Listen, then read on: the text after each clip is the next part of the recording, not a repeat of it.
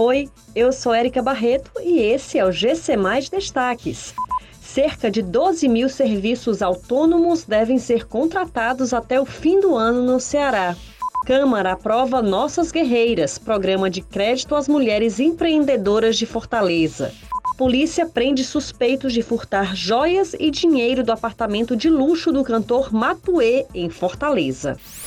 Com a proximidade do fim do ano e o aquecimento das demandas por serviços, o Instituto de Desenvolvimento do Trabalho prevê a abertura de 11.985 oportunidades de trabalho para profissionais autônomos em todo o Ceará entre os meses de outubro e dezembro. As atividades mais demandadas no período são faxina, serviços gerais, garçom, lavagem de roupas e passador.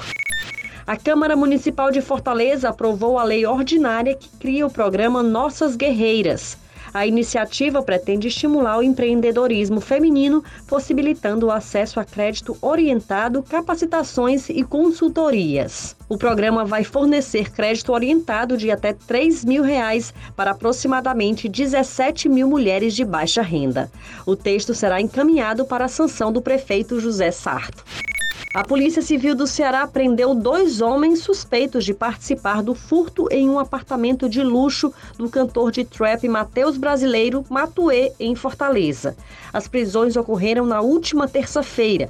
Já o furto ocorreu na segunda-feira.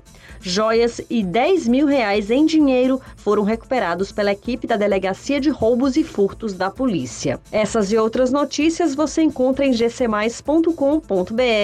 Até mais!